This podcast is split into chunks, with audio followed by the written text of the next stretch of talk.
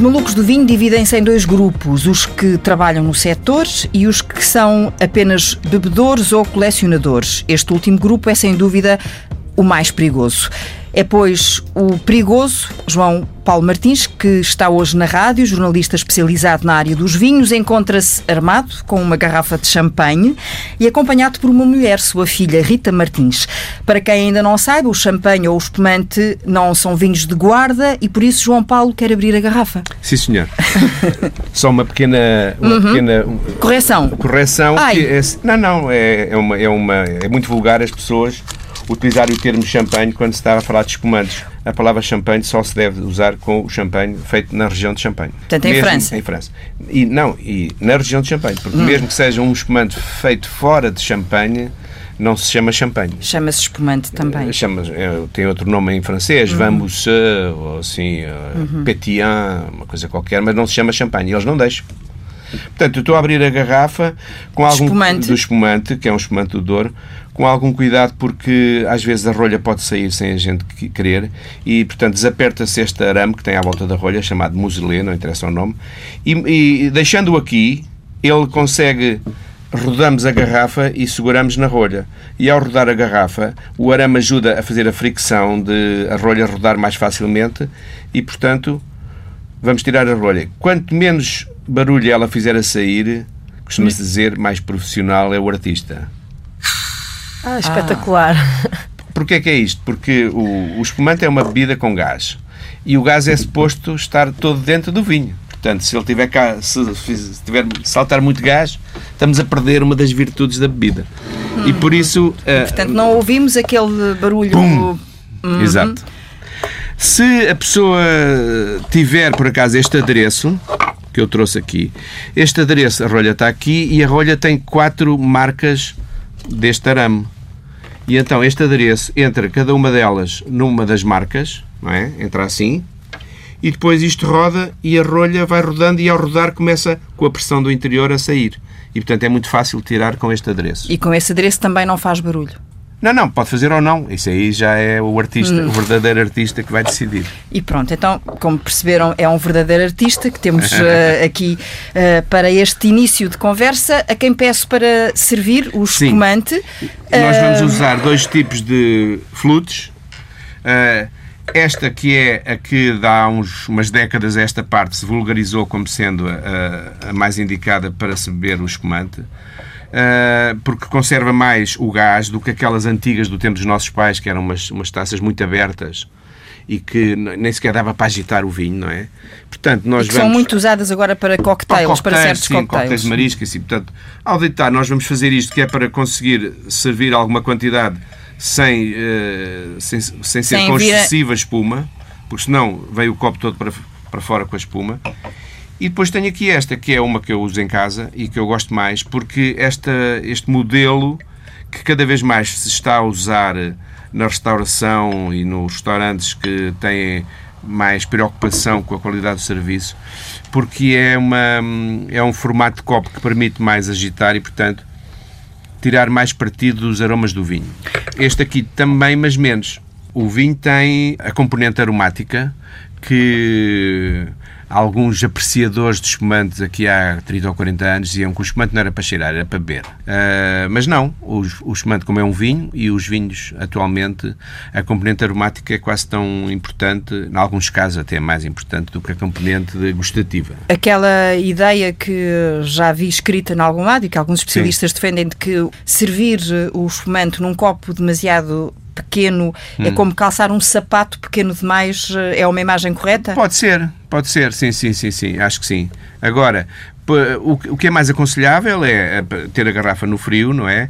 E quando vai para a mesa a servir, ir num balde de gelo e ir servindo pouquinho de cada vez, porque aí a garrafa está sempre no frio, está mais o vinho mantém-se fresco e nós vamos bebendo sempre o vinho à temperatura uhum. ambiente. Esse... se eu encher o copo até cá acima, quando eu for a, for a beber o segundo copo, já aqui a última parte do copo já me estava a uma uhum. temperatura oh, João Paulo, superior. eu vou pedir-lhe, vamos ter de experimentar, Sim. não é? E portanto eu vou pedir-lhe uh, para servir a Rita também, enquanto Sim. vou perguntando uh, à Rita como é que foi crescer neste ambiente? Neste momento nós estamos com borbulhas no ar, não é? É verdade.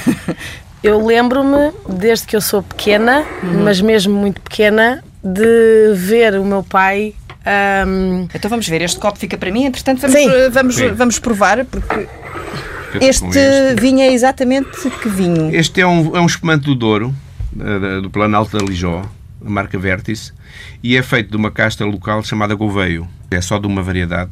É um varietal de Gouveio de 2017 2008, 2008. É um daqueles para se beber a solo que... Pode ser, este tem essa vantagem. Pode uhum. ser bebido uh, como aperitivo mesmo sem acompanhar nada. Uhum. É porque eu já aprendi isto aqui Sim, a, a passar uh, os olhos por este guia, que é o pretexto para esta nossa conversa, mas uh, dizia a Rita... Eu dizia que uh, desde que eu sou pequena que em casa uh, meu pai começou por um, colecionar rótulos e então no bidé da casa de banho havia sempre uma garrafa de molho à espera que o rótulo descolasse. Ele, ele hum. tem essa imagem como se fosse hoje. Sempre uma garrafa de molho no bidé, à espera do rótulo, que ele depois secava e depois punha num dossiê com todos os rótulos que ele tinha. E que isto tem. já me acompanha desde tem, pequena. Tem, tem. Sim, sim. E tem sido, e nunca pensei na vida que ao fazer essa coleção de rótulos eles me pudessem vir a ser tão úteis no futuro. Úteis como? Porque às vezes para ilustrar eh, uma crónica, para mostrar um vinho de uma empresa que existia que já não existe. Eu tenho esses rótulos e nesse dossiê eu colava o rótulo e punha o preço que a garrafa me tinha custado. Essa parte é que é, essa, que é... essa parte deve ser muito interessante, essa, essa comparação. Parte, essa parte é muito interessante. A primeira garrafa de barca velha que eu comprei, do, a pagar do meu hum. bolso, a preços atuais, custou-me 1,10€. 1 euro e 10. 1 euro e 10. Hum. 220 escudos. Sendo que, isso é que tem que se acrescentar, na altura eu tinha estabelecido para mim próprio um, um teto de gastos ao qual eu não deveria passar por razões éticas e bolsísticas, uhum. Porque a bolsa não dava para mais o meu teto era 50 escudos. Portanto, ao custar 220, o Barca Velha era muito mais caro que, que a maioria dos vinhos, que a grande maioria dos vinhos que se comprava na altura. Portanto, já era caro. Agora dá vontade de rir porque é 1,10€, mas na altura 220 escudos era muito dinheiro. E quanto custa um Barca Velha atualmente? 450. Portanto, isso não. Ponha euros. inflação nisso, não é? Ponha inflação uhum. nisso, sim, sim. sim. Uh, e, e, é um daqueles uh, vinhos em que a relação preço-qualidade está manifestamente pois, exagerada, uh, como já ouvi escrever tantas vezes. Está, mas não é, esse não é o problema do Barca Velha. É o uhum. problema dos vinhos que são muito caros que são sempre o resultado da relação entre a oferta e a procura. Há muita gente a querer comprar, há poucos vinhos para vender e isso faz subir os preços. A partir de certo patamar, já não estamos a dizer se a qualidade do que está dentro da garrafa justifica o preço. Já não é isso que se trata. O que se trata é de saber se quem compra quer comprar porque quer ter eh, o prestígio de ter um vinho que a maioria dos mortais não pode ter, pouca gente pode pagar 450 euros uma garrafa, e isso é porque estamos a falar em Portugal, porque se formos para Bordeaux, ou pior ainda para a Borgonha, um vinho, digamos, do perfil do Barca Velha pode custar 1.800 eh, euros ou 2.000 euros na Borgonha. Portanto, porque a pressão ainda é mais pequena e os chineses querem é começar por provar Borgonhas, não querem começar por provar vinhos portugueses. Portanto, as grandes regiões mais famosas do mundo são aquelas que atualmente têm uma pressão inacreditável do mercado internacional e os preços não param de subir. Pronto, é uma consequência natural da oferta e da procura. Até onde é que isto vai, a gente não sabe. Agora, já é muito difícil dizer que um vinho que custa mil euros vale o preço. Eu acho que não, claro que não vale. A questão não se coloca, nem sequer o produtor o vendeu a esse preço. Provavelmente, não é? Mas pronto, é assim. Com outras coisas, os carros é a mesma coisa, ou objetos de antiguidades, sei lá. É, é mas, mas, mas, os carros ainda, apesar de tudo, duram mais tempo, não é? é o problema do vinho é que sim, sim. Uh, é um prazer. Uh, mas eu acho que muita gente, de, muita, desses compradores que em leilões dão. Foi, foi agora, veio agora uma notícia esta semana de que uma garrafa foi vendida por 45 mil euros, quer dizer por amor de Deus, estamos a brincar, quer dizer... O João Paulo é já conheceu não. alguma vez um, de, já, já, de pessoas com esse perfil? Compradores de, a este nível, não porque são sempre orientais, não é? Hum. Orientais, eh, mesmo os brasileiros ricos, e há muitos ricos brasileiros, espero que não votem todos no Bolsonaro, mas isso é outra uhum. coisa. Os brasileiros ricos, eh, eu nunca os vi gastar este tipo de valores, mas eh, existirá, eventualmente, existirá. Mas eu, eu sei de um colecionador brasileiro que tem coisas que já nem os próprios chateaus têm, não é? É, que ele comprou há muitos anos, etc, etc. Mas em geral são, é o mercado oriental ou russo que de repente. Uh... E já agora, e são pessoas que sabem não, uh, não, apreciar? Não, são os, aquilo que nós chamamos os provadores de rótulos. Hum. Eu não devia estar a dizer isto, mas pronto, nós há, eu sei histórias até de que se têm passado em Angola de pessoas que bebem marca velha com Coca-Cola. Misturam? Misturam. E no a pessoa fica copo. assim com. Nem sequer é em copos diferentes. Não, com o mesmo copo. Hum. Fica-se com um certo nó na garganta, mas é, é a vida. O que é que se há a fazer? Bom, uh, de facto é uma, uma mistura. Uh, mais do que improvável, uh, indigesta até, diria, diria eu. Sobretudo para a alma, indigesta para a alma. Dos rótulos uh, aos vinhos, uh, como é que a Rita tomou o gosto também por este mundo dos vinhos, porque acompanha Sim, o seu pai? acompanha o meu pai. Ou seja, deixa-me pensar, eu, eu, naturalmente comecei a gostar de vinho, não foi nada que eu tivesse que, que, fazer um esforço muito grande para aprender. E realmente gosto, é a minha bebida favorita, eu, eu bebo sempre vinho. Uh, se, se Lembra-se de quando bebeu vinho pela primeira vez? Não, acho que não. acho que não, mas lembro-me sempre de cheirar de querer cheirar, de querer fazer como o meu pai fazia. Querer. Portanto, começa por tentar imitar. Sim, claro, claro que sim, não é? E uhum. querer pôr na boca e fazer as, uh, borbulhar aqui dentro, no pé da garganta, sempre quis fazer isso e experimentar. E depois o meu pai começou-me a ensinar algumas técnicas para eu perceber como é que. Eu não são bem técnicas vocais, mas não. São... Depois consegui perceber ao fim de um tempo como é que era quando o vinho cheirava a rolha. Também foi bom para mim conseguir identificar. Pronto.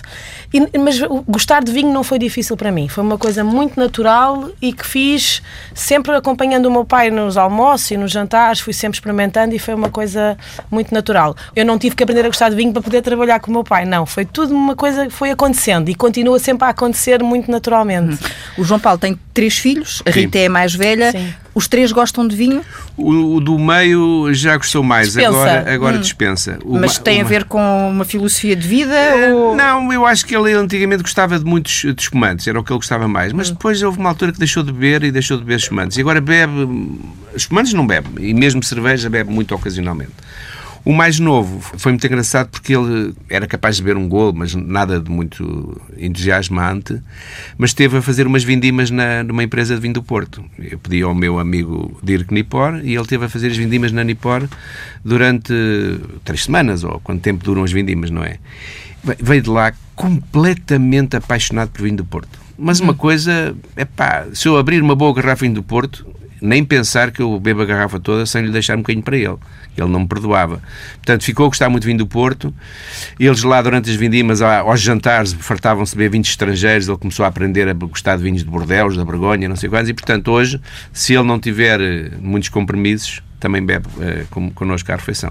Eu deixo-me que eu estou aqui a fazer um bocadinho de, de, espécie, como se diz. Eu não sei se os nossos uh, meninos que estão aqui no estúdio também querem provar um bocadinho de champanhe. Nós vamos servindo. Ali o Gerardo, que está atrás das câmaras, diz que não.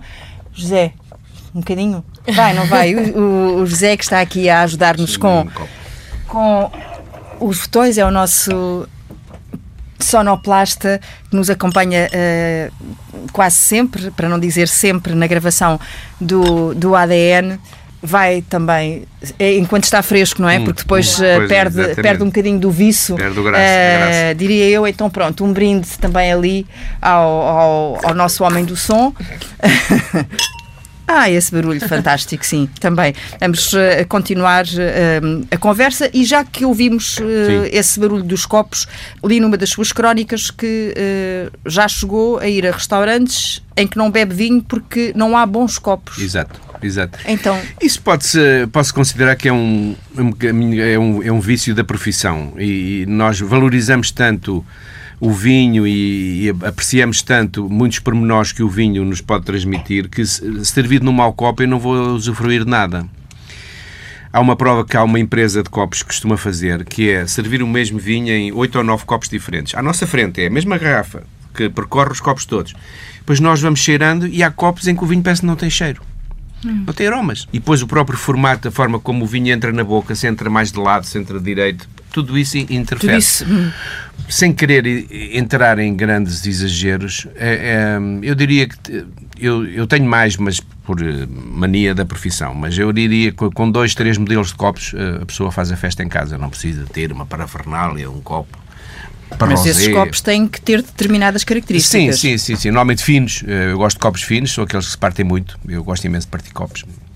São aqueles que têm que ser lavados à, à Tem- mão. são lava- sou eu que os lavo, normalmente, são lavados à Ah, é? mão. Sou, exatamente para tentar evitar que haja muito manuseamento, que nem sempre as pessoas têm o mesmo cuidado. Porque os copos muito finos, por exemplo, normalmente têm este, este pé onde nós seguramos eh, muito fininho. E se o copo for muito fininho, eh, chega-me a esse. Depois a pessoa a limpar os copos, se a pessoa começa a limpar os copos assim, parte logo. Uhum. Parte logo o pé, aqui, não é? Por aqui. Pé. Portanto, é, é preciso cuidado a lavar e é preciso cuidado a limpar. E por isso eu. eh, É preciso ser uma mão delicada. Não, é, é uma questão de prática. É Ter uma mão questão- para o copo. É, mão para o copo, exatamente. Mas é, é verdade, os copos são determinantes para o prazer que o vinho nos proporciona. E sem bons copos, eu prefiro não beber. Bebo uma cerveja tranquilamente e, e fico, fico bem com a minha consciência. Não, eu não, eh, não, não há bons copos, não bebo vinho. Pronto. E Assim um bocadinho como a companhia. bem. Eu acho que há alturas que até te sabe bem Sim. uma cerveja, porque Sim, já sim, sim. está. Para desenjoar, Precisa, sim, É. precisa, Nós precisa. costumamos, é. costumamos dizer que é para lavar a boca. Eh, no final de uma prova grande de 20, 30, 40 vinhos, não há nada que chegue a uma imperial para, para limpar o palato. Ai, não é água? Não. Isso a água bebemos durante a, durante a prova. Entre vinhos, não É, é? vamos bebendo ao longo da prova. Depois, quando acaba a prova, pá, uma cerveja é a melhor coisa. Mas isso é comum a todo o setor do vinho.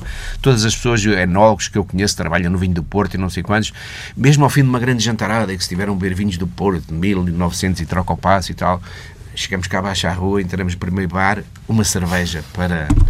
Para Ai, não tu- faz mal. para pôr um tudo a zeros. no microfone. Para acabar. A e, e- e ainda só bebemos um golinho. Exato, exato. exato. Olha, já agora, por curiosidade, um homem que anda há tantos anos Hum. neste mundo dos vinhos e que já provou tanto vinho, tem um, um limite para beber ah, vinho? Como Tem- é que. Tenho, tenho. Tem- É um limite físico. Ou seja, eu sei, a partir de certa altura, eu sei, eu não posso beber nem mais meio copo. Como é que sente? Como é que sabe? Eh, Eu não sei. Não sei como é que eu sinto, mas per- percebo que, espera aí, espera aí, espera aí, isto já, daqui para a frente já não vai mais. E mas nessa altura também já não, não dá para conduzir. Eh, Mas, Uhum.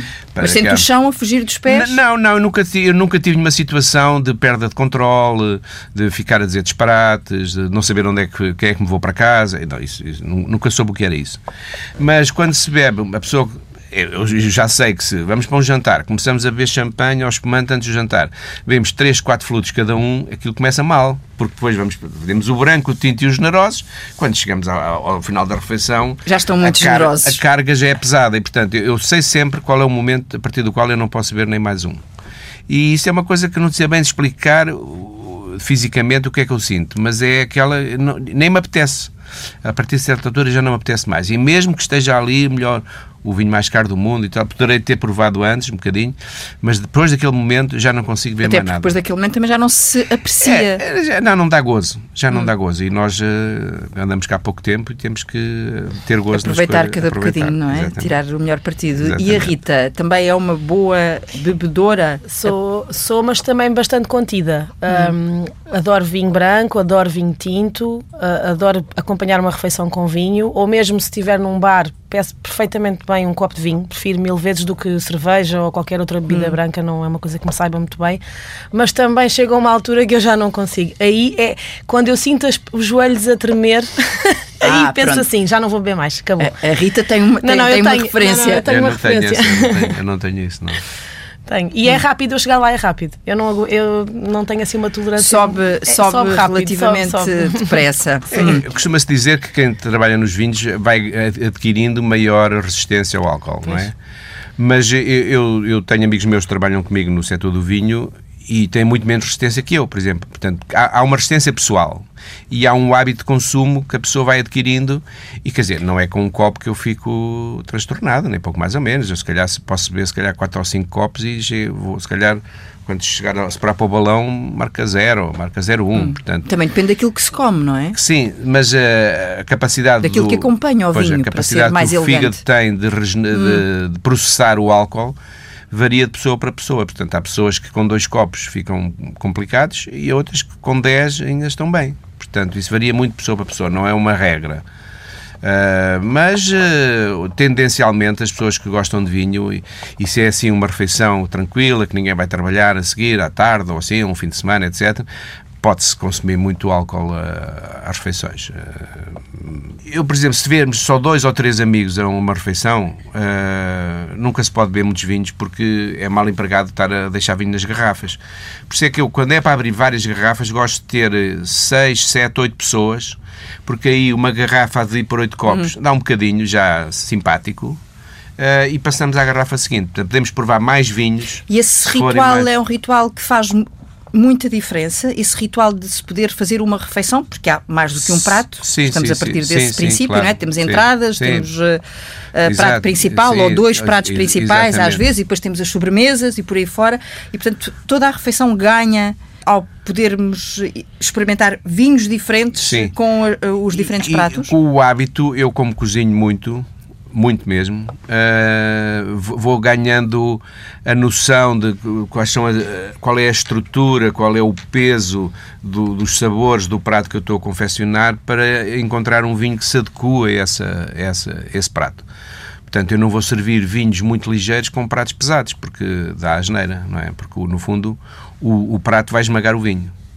E o, o, contrário é a mesma coisa. Se for um peixe extremamente delicado, pouco temperado, ao sal, não sei quantos, em que está ali o sabor do peixe, se eu vou carregar em cima com um vinho, mesmo que seja branco, mas que seja um vinho pesado, com madeira e tal, vou dar cabo do peixe. Portanto, esse equilíbrio uh, ou se sabe, ou se estuda, pode-se estudar, ou vai-se adquirindo pela prática da confecção. Eu, como cozinho bastante, vou ganhando essa prática. Portanto, quando eu convido pessoas para, para comerem em casa, o que acontece com frequência, sempre, oh, bem, que vinho é que eu vou servir? Essa é a primeira coisa em relação à, à adequação com Primeiro o prato. Primeiro escolhe o vinho ou escolhe o prato? Pode variar. Pode variar. E também faço uma coisa que pode, as pessoas podem achar que é péssimo, mas eu acho que é justo. Não é péssimo, é justo. Que, que é eu escolho o vinho em função daquilo que eu sei que a pessoa que vem jantar tem apreço por vinhos, em geral. Hum. Porque eu tenho amigos que bebem muito pouco e que só bebem, se calhar, quando almoçam comigo. Portanto, eu não vale a pena estar a dar a barca velha a um, a um amigo desses, porque ele para ele beber aquilo ou beber um vinho de pacote, a diferença não é grande. Portanto, eu vou-lhe sempre dar um bom vinho porque eu não tenho mau vinho em casa. Mas vou dar-lhe um vinho simpático, um vinho que ele vai até gostar, vou, vou ter o cuidado de não, não, não escolher um vinho difícil, porque sei que ele não sabe muito da matéria. E depois há aqueles malucos a sério, no, no, é onde eu me incluo, que temos a mania de fazer. Os perigosos, não é? Como começámos temos, a conversa. Que temos sempre o hábito de fazer. Uh, provamos sempre os vinhos às cegas. Servimos os vinhos sem dizer o que é porque isso é um exercício permanente que nós gostamos de fazer de, de pela prova, tentar puxar pela nossa base de dados mental. Não é? Onde é que já, será que eu já provei uma coisa igual a esta? Será que este aroma faz-me lembrar qualquer coisa? Com esta estrutura, esta acidez, será mais um vinho mais marítimo ou mais continental? Será de montanha ou de vale? Eh, isto, esta casta lembra-me ah, Mas eu imagino que nessas reuniões Sim. assim mais eh, Sim. informais uh, a linguagem seja um bocadinho mais solta. Não, não. Quando é os malucos, não. Os malucos é mesmo muito técnica. Se, se for pessoas normais, eu nem faço isto. Pergunto sempre, querem que eu sirva as cegas ou não? E eles dizem, mas serve, serve e tal. Depois a malta diz, isto é lentejo, vê-se logo que é lentejo e tal. Ah, não, isto é dor e tal. E mas há, assim, é mas há assim umas histórias, não é? Em que às tantas uh, entram no exagero de querer saber Exato. o pormenor do pormenor do pormenor. E eu sei que Exato. o João Paulo tem umas quantas histórias dessas. Não, de... Às vezes a gente até faz uh, maldades, não é? Hum. Eu já tenho deixado assim uh, displicentemente umas rolhas por cima do balcão para ver se eles veem que rolha é que é, para depois achar que vão adivinhar o vinho que viram a rolha e a rolha não corresponde ao vinho. Só para ver quem são os artistas que, que às vezes adivinham por, porque descobriram e não porque pelo palato. Mas são brincadeiras. É, e, mas essa, essa brincadeira é uma boa brincadeira. Eu, eu pratico muito isso, não para ficar com os louros de que adivinhei o vinho, mas porque isso me ajuda e, e, e nessas coisas, é o que toda a gente diz, dizer os maiores disparados é o que tem mais graça. Hum. Assim, este vinho faz lembrar um vinho que eu bebi da Macedónia, não sei onde afinal é aqui de Bruxelas, ou uma coisa qualquer. Pronto. Essa é a parte engraçada, não é? Vai a este ponto? Nem pensar. Quem me dera. Quem me dera. Eu quero muito aprender, cada vez, sempre. Eu estou sempre a tentar aprender qualquer coisa com o meu pai, porque eu acho que ele tem um legado que é espetacular. Eu acho que o meu pai tem feito um trabalho espetacular e eu queria saber 5% daquilo que ele sabe. Hum. Mas eh, pronto, é mais por curiosidade minha e por vontade de aprender, mas não, eu não consigo chegar lá. Há, algumas coisas já consigo. E no meu grupo de amigos todos acham que eu sou o expert. Ai, a Rita vem aí, cuidado. A Rita traz o vinho, a Rita é que sabe, a Rita é que escolhe. Eu olho para eles e, e, e dá-me vontade de rir, porque não, eu não. Pronto, eu deixa conheço. Ficar, ficar, às vezes conheço mais os nomes que eles não conhecem. Eu conheço nomes que eles não conhecem, mas daí a conhecer, ai, peçam este porque este tem um frutado bom para esta comida. Nada, não, não, não percebo nada. Mas, mas faço aquela figura, digo sempre que sim. Ah, claro, eu escolho, dê cá, dê cá a carta. Eu faço e prova. Aí provo sempre e faço sempre. Imagino que, que ponham um copo sempre, sempre à frente para provar. Quem digo, prova ah, está ótimo, está ótimo, pode servir. Eu faço sempre a figura de que sei tudo. Hum. Sei sempre mais do que eles. Um e sabe agitar o vinho sei, sei cheirar, sei provar, sei dizer se tem rolho ou não. Já faço um brilharete quando digo que tem rolho ou não. Pronto, mas não, essa parte de, das castas dos países, o meu pai estava a dizer, de montanha, de marítimo. Não, não, não. Quem me dera. Não, mas muitas dessas crónicas eu fui publicando no livro da, que publiquei há dois anos e no Estas outro que saiu agora em setembro, livro, sim, o segundo volume das crónicas. Mais histórias com sim. vinho, porque é uma continuação, sim, sim, não é? Que tem de resto um texto. E novos condimentos. Uh, lá está, é, há sempre uma ligação do vinho à culinária, não sim, é? Sim, sim, e que tem uma, uma, um pós-fácil magnífico de um texto que o António Barreto leu quando foi à apresentação do primeiro volume. É, e foi e, ele que fez a apresentação e leu um texto daqueles de me deixar babado para o resto da vida. E então eu pedi-lhe autorização e publicámos esse texto em pós-fácil neste Entre outras coisas, edição. ele diz que o conhecimento que o João Paulo tem uh, sobre os vinhos uh, não tem preço, não é? Isto é um bocadinho. A antiguidade é como na tropa, não é? Hum. A antiguidade aqui também é um posto, no sentido em que eu já eu, eu dei, dei conta. Há 23 destes, anos que publica não. o Guia Sim, de Vinhos, não é? Mas eu, em janeiro faz 30 anos que eu, que eu publiquei a minha primeira crónica de vinhos. Em janeiro? Vai fazer 30 anos. Portanto, comecei em 89, numa altura em que não havia nin, praticamente ninguém a trabalhar em vinhos. No jornal? No jornal, com o José Salvador. E, portanto, eh, foi, era, era o deserto nesse aspecto, em termos da crítica de vinhos, eh, o jornalismo vinícola, crónicas de vinhos dos jornais, quase que não existiam. E, portanto, e as que existiam eram muito laudatórias, muito. Uh, era muito ameno. E começou a interessar-se pelos vinhos porquê? O que é que o Isso... fez? Isso é, isso é, muito difícil de determinar o, o, momento fundador, não é? Porque eu venho de uma família cuja tradição de beber vinho era normal como qualquer família portuguesa, não é? O, o, os meus pais Pão eram... e vinho de sobremesa, não é? Sim, os meus pais eram da, da região de Tomar, o meu pai, que não, não tínhamos uvas, tínhamos meia dúzia de cepas no quintal, eh, o meu pai comprava normalmente mil quilos de uvas brancas, na região de Torres Novas, acho eu, não, Vila Nova de Orém, lembro-me que era Vila Nova de Orém que ele ia comprar, e depois pisávamos as uvas em lagar, lá em casa. E, e, portanto, eu comecei a pisar uvas quando era miúdo.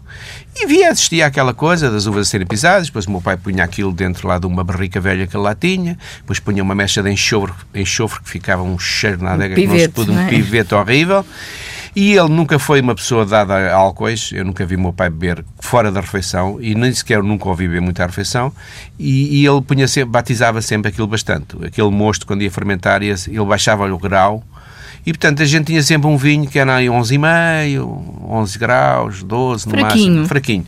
E, portanto, nós, eh, até, até por ser fraquinho, nós habituámos a beber um copinho sem esforço, porque não custava nada a beber, tipo refresco. E começou assim, naturalmente, mas só quando eu comecei a, a sair com os amigos a partir dos 16, 17, 18 da anos, é? da adolescência, é que de facto comecei a beber.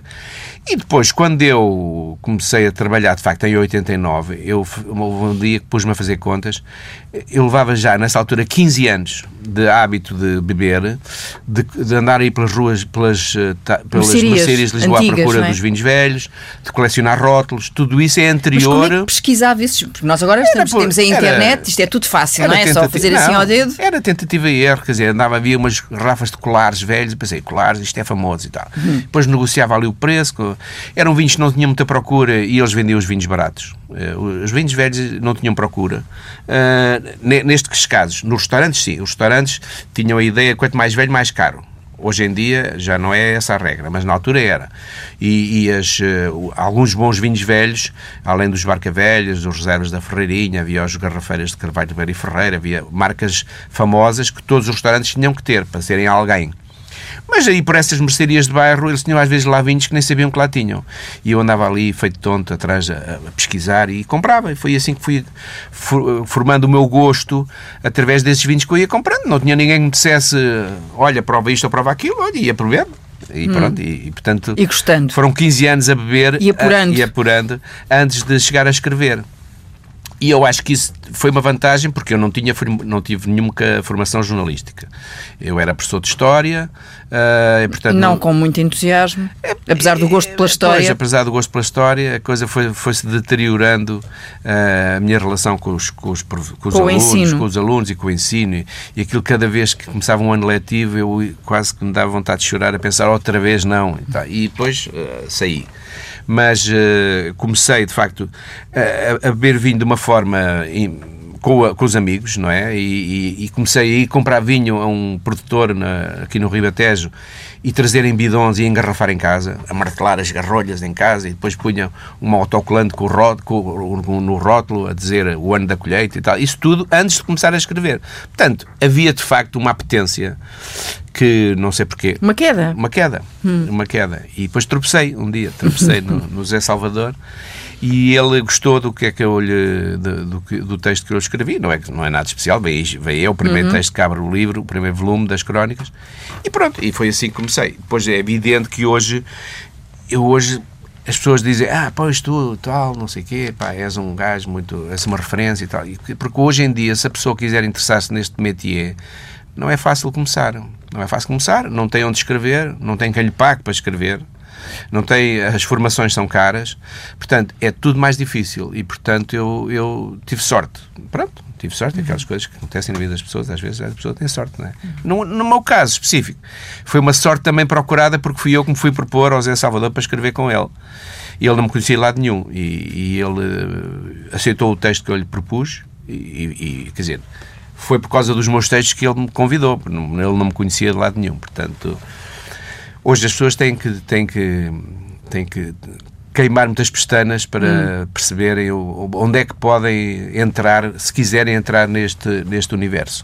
Ainda que uh, o João Paulo Martins uh, diga que há uma diferença evidente entre os séniores, vamos lá, hum. digo eu, e os novatos, e que ela se sente mais. Uh, quando os novatos dizem é. muitos disparates, é. têm muita muitas certezas, muita não é? Uh, e isso permite logo distinguir à volta de uma mesa quem é quem. Sim, mas nós, quer dizer, neste caso, os, os velhotes, temos o cuidado de não fazer nenhum comentário nessas circunstâncias, deixá-los uh, deixá-los ficar como Pensar que estão a brilhar. Deixá-los brilhar. porque eles estão convencidos que, que, já sabem muito e que mandam umas, umas bocas muito sérias sobre como é que o Enol deveria ter feito, está a ver? Aquelas hum. coisas, dizer ao Enol que este, este vinho e tal, isto é aqui se calhar com outra barrica, isto ficava melhor e tal. É?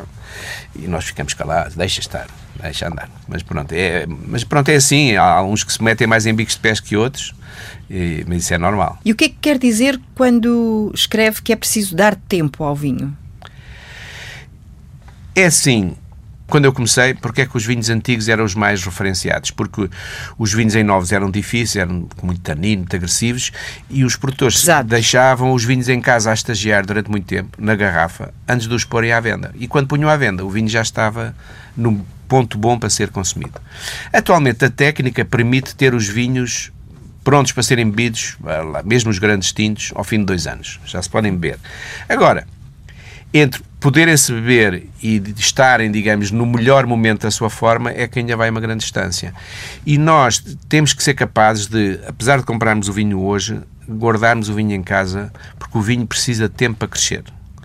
E isso nota-se atualmente, é muito evidente, na, na revista onde eu trabalho fazemos todos os anos, iremos fazer agora em janeiro, a prova dos tintos com 10 anos. Tintos do país, grandes marcas.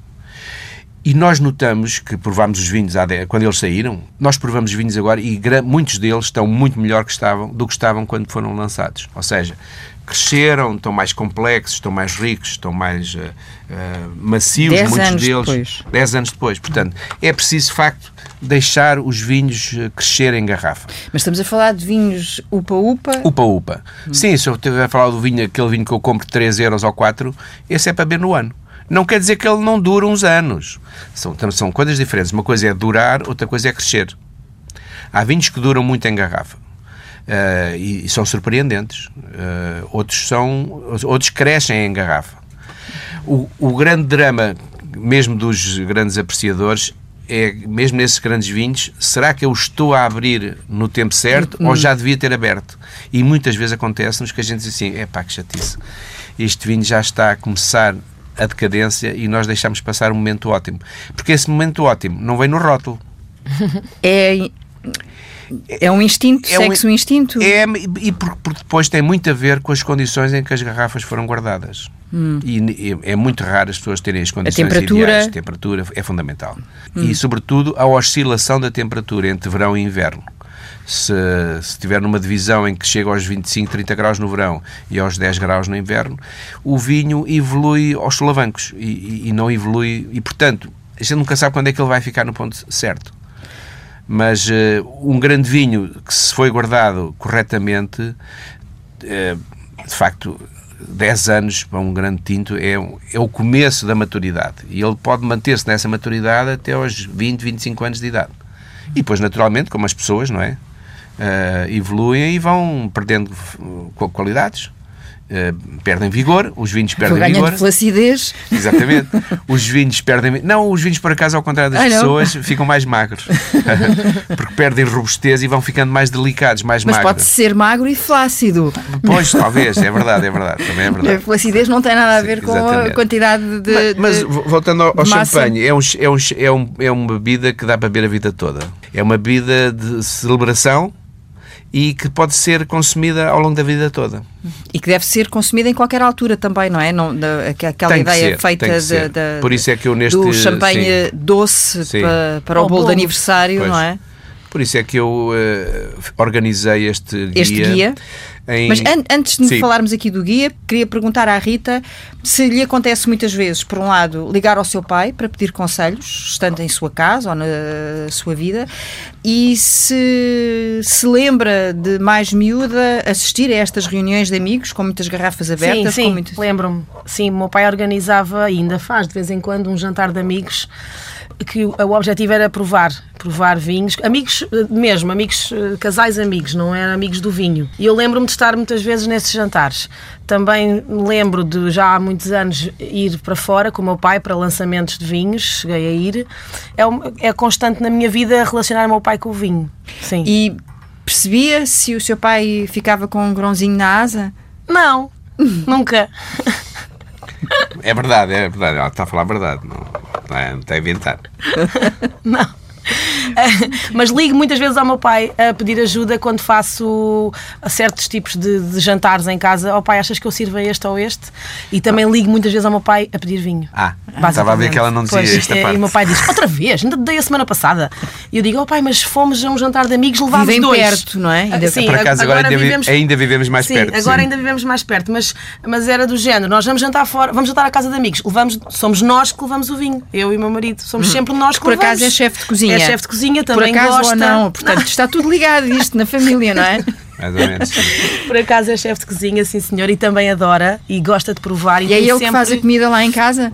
É meio-meio. Ah, em hum. casa é meio-meio. Uh, mas eu adoro quando é ele a cozinhar, claro. E tentamos sempre abrir um vinho com, de acordo com o que vamos jantar. E, e também já é ajuda. ele que diz: liga lá ao teu pai, também. E vamos ao livro e vemos, e, e, mas muitas vezes ligamos a dizer: oh pai, a nossa garrafeira já está desfalcada. Oh, pá, outra vez, que chatice, vocês também não fazem mais nada. Não, é porque nós somos o casal que leva ao vinho onde quer que a gente vá. A Rita e o Nuno trazem o vinho. Portanto, nós acabamos sempre por não ter. Acabamos, despachamos o vinho num instante. E também é preciso manter e um certo padrão de qualidade, e, e não, não, é? Alguma vez não, ninguém pode ir à minha casa e ter, eu ter a minha garrafeira vazia. Eu, a Rita Martins, filha de João Paulo Martins, não posso ter a garrafeira vazia. Tenho que ter pelo menos ali, uns, ali uma caminha de vinho que as pessoas gostam de ver e dizem: Ah, pois, claro, está-se mesmo a ver que esta, com o pai que tens, se não tivesses vinho em casa, e eu faço sempre aquele brilharete. é verdade. O João Paulo. Hum Sabe quantas garrafas tem em casa? Não. Não, porque até agora tinha a minha garrafeira dispersa por sete sítios diferentes. Hum, que bom. Portanto, são é sete pouco, garrafeiras. É pouco, portanto. Não, não era sete espaços. Hum. Sete espaços diferentes. Agora vou reduzir um bocadinho, vão ficar só para aí quatro eu sei que não tenho anos de vida para ver aquilo que lá tenho, não é? é a minha filha, nesta altura, faz um sorriso de uh, já está-se bem, costuma dizer, não é? Mas é verdade, tenho vinhos, uh, tenho, nomeadamente, por exemplo, vinho do Porto, tenho muito, a mais do que é possível humanamente consumir, não é?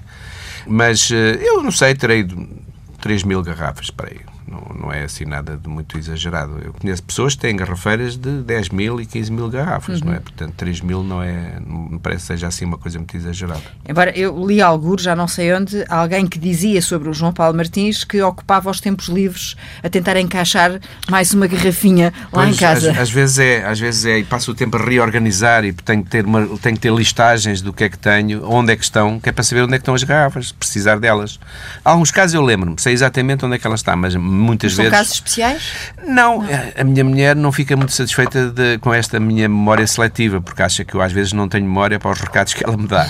Mas pronto, Uh, é verdade que eu muitas vezes uh, tenho mais memória dos sítios onde tenho garrafas do que onde é que, onde é que deixei a pasta e onde é que deixei as chaves e não sei o quê. Portanto, mas Ou isso eu não faço, não faço esforço por isso. É assim? O que é que eu de fazer? Não.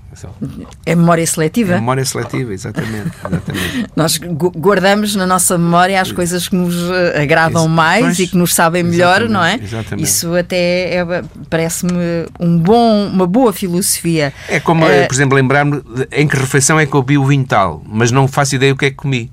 Lembro-me do que é que vi, mas não me lembro do que é que comi. Isso é muito habitual.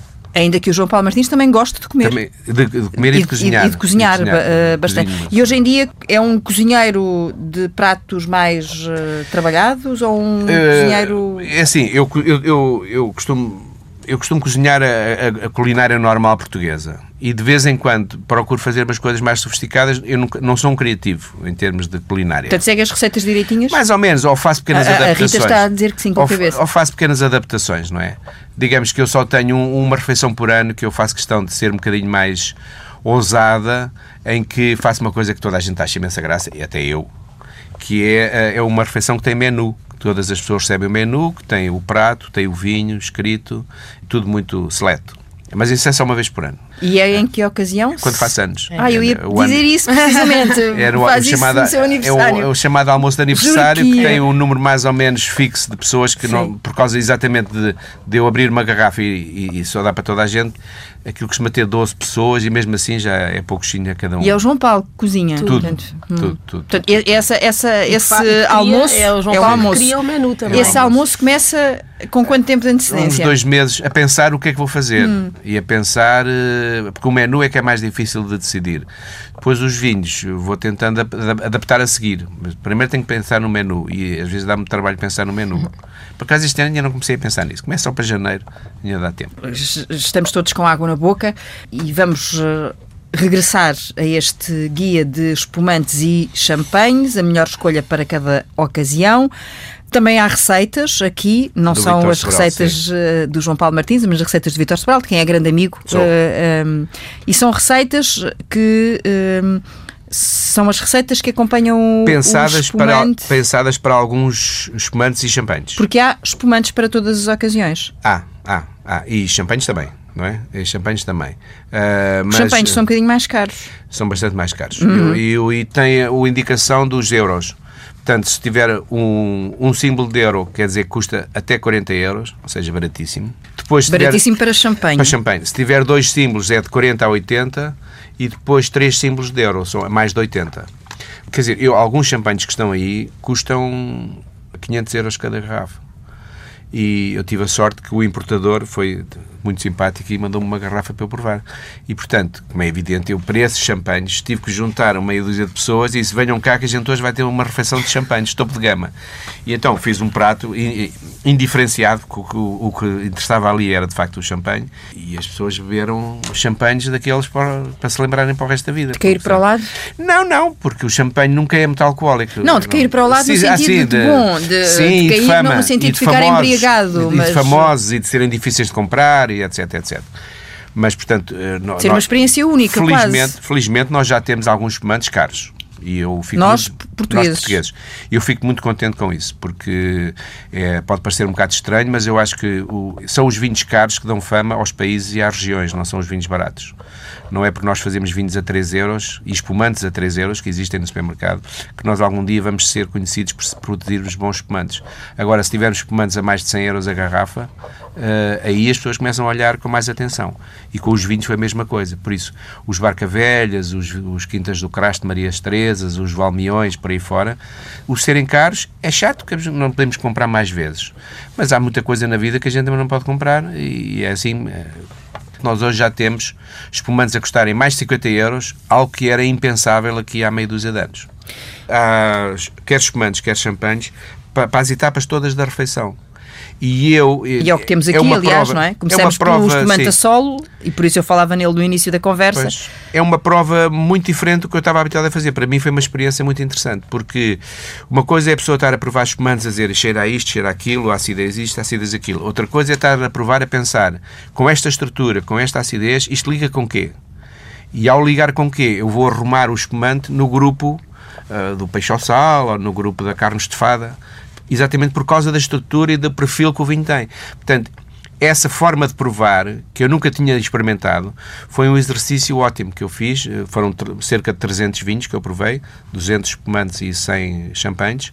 E eu acho que isso até serve de apoio às próprias pessoas que nas lojas estão a vender hum. espumantes e champanhes. Aparece lá um cliente. Uh, o porque podem, é? podem aconselhar o, o comprador com, uma, com muito mais eficácia uh, do que só dizer, ah, eu tenho aqui um espumante, está bem, mas isso é para quê? É pá, isto é para tudo. É como ir comprar batatas, não é? Estas são para fritar ou para cozer? Ah, estas dão para tudo. Quando elas dizem que dá para tudo, eu vou-me logo embora, porque já percebi que, que ela não percebe nada de batatas, não é? E aqui é um bocado a mesma coisa. Os, esses comandos que dão para tudo estão pensados para não serem demasiado ácidos, não, não serem demasiado encorpados, não serem demasiado frutados. Portanto, estão ali naquele limbo em que não Servem têm arestas. o paladar de um consumidor pouco exigente? E, ou de um mais exigente. E, e esses são aqueles que de facto dão para tudo. Eh, que também há, também hum. há. Agora, há de facto, por exemplo, um espumante tinto, só para dar um exemplo extremo. Um espumante tinto é um vinho difícil. É um vinho, não se vai beber espumante tinto com um peixe ao sal. Mas se for com umas sardinhas assadas, se calhar já dá. Portanto, há sempre uma ligação possível, mesmo para aqueles espumantes difíceis. E aqueles muito fáceis e acessíveis e tal, que nós normalmente indicamos para serem bebidos a solo sem comida, porque há muita gente que cada vez mais, e espero que cada vez mais ainda, as pessoas se habituem a beber o, o, o espumante e o champanhe como bebida de recepção aos amigos, mais do que uma só bebida de, de refeição ou de final receber com o espumante é uma é, é, é meio caminho andado para que o resto corra bem. Uhum. Pronto, e, foi, e, e, foi assim que recebemos o João Paulo Martins e a Rita Martins, ainda que neste caso tenha sido o convidado a trazer o, mas o, é, o é, espumante. É, é o meu hábito, eu levo sempre o espumante, portanto aqui também uh, Sim, mas o desafio foi sim, meu sim. Uh, e eu não sou, uh, não sou a Rita, não é? Não posso ligar a, pedir, ajuda. a pedir, olha, não, a pedir ajuda posso, mas para ir à loja comprar. Isso, isso espero poder a partir de, de agora. Para terminar, qual, é a temperatura certa? Na casa dos 6 graus. Estar no frigorífico e depois vir para a mesa num balde de gelo. Uh, agora, há pessoas que cometem um erro que é encher o balde com gelo e não põem água. E então a garrafa nem se consegue entrar no gelo. Mais vale pôr a base água e depois gelo. E se quiserem que o gelo derreta mais depressa, que é para o vinho ficar mais frio, ponham uma mão cheia de sal dentro do, do frappé. O sal ajuda a, a, a pressa o, o, gelo a derreter. Por isso é que aí nas estradas andam a pôr sal para a neve derreter. Aqui é a mesma coisa. Se puser um bom bocado de sal dentro do balde de gelo, o gelo derrete mais depressa e, e o vinho arrefece mais depressa. Portanto, agora, não ponha um balde só com cubos de gelo. Tem que levar sempre água, que é mais fácil.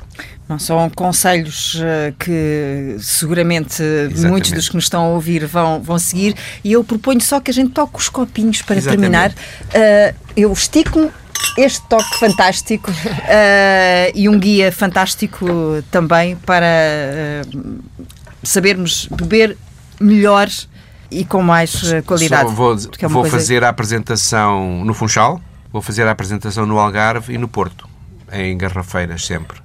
Portanto, será muito espumante para degustar, uh, se é que posso usar Exatamente. esta, esta uh, expressão. E muito trabalho para a Rita, não é? Muito Porque trabalho, depois, como é a Rita sim. que alimenta as redes, redes sociais... sociais. sempre a bombar, como se costuma dizer. sempre, sempre, sempre em cima do meu pai para, para tentar que ele me. Se eu não estou com ele, que ele me dê o material todo necessário para eu poder eh, alimentar as redes sociais, que é uma coisa muito importante, não é? Toda a gente Hum. sabe E disso ele é sensível. É, é, é sensível. Tá, ele, ele está a aprender a ser cada vez mais. Exatamente, eu estou é ensi- verdade, ele é também me ensina, mas eu também o ensino um bocadinho nestas coisas. Eu verdade, tenho é que lhe dar as- o toque muitas vezes. Pode-se dizer que ele é uma pessoa bastante ativa nas redes sociais, é uma parceria boa. Ah, mas o vinho tem essas coisas, é para Claro, partilhar, não é? uma claro, é partilha isso de, mesmo. de experiências, de sabores constante. E, de, e de vivências, neste caso entre pai e filha. Sim, sim. Uh, também muito obrigada, a- Obrigada. aos dois. Ok, muito obrigado. Até a próxima.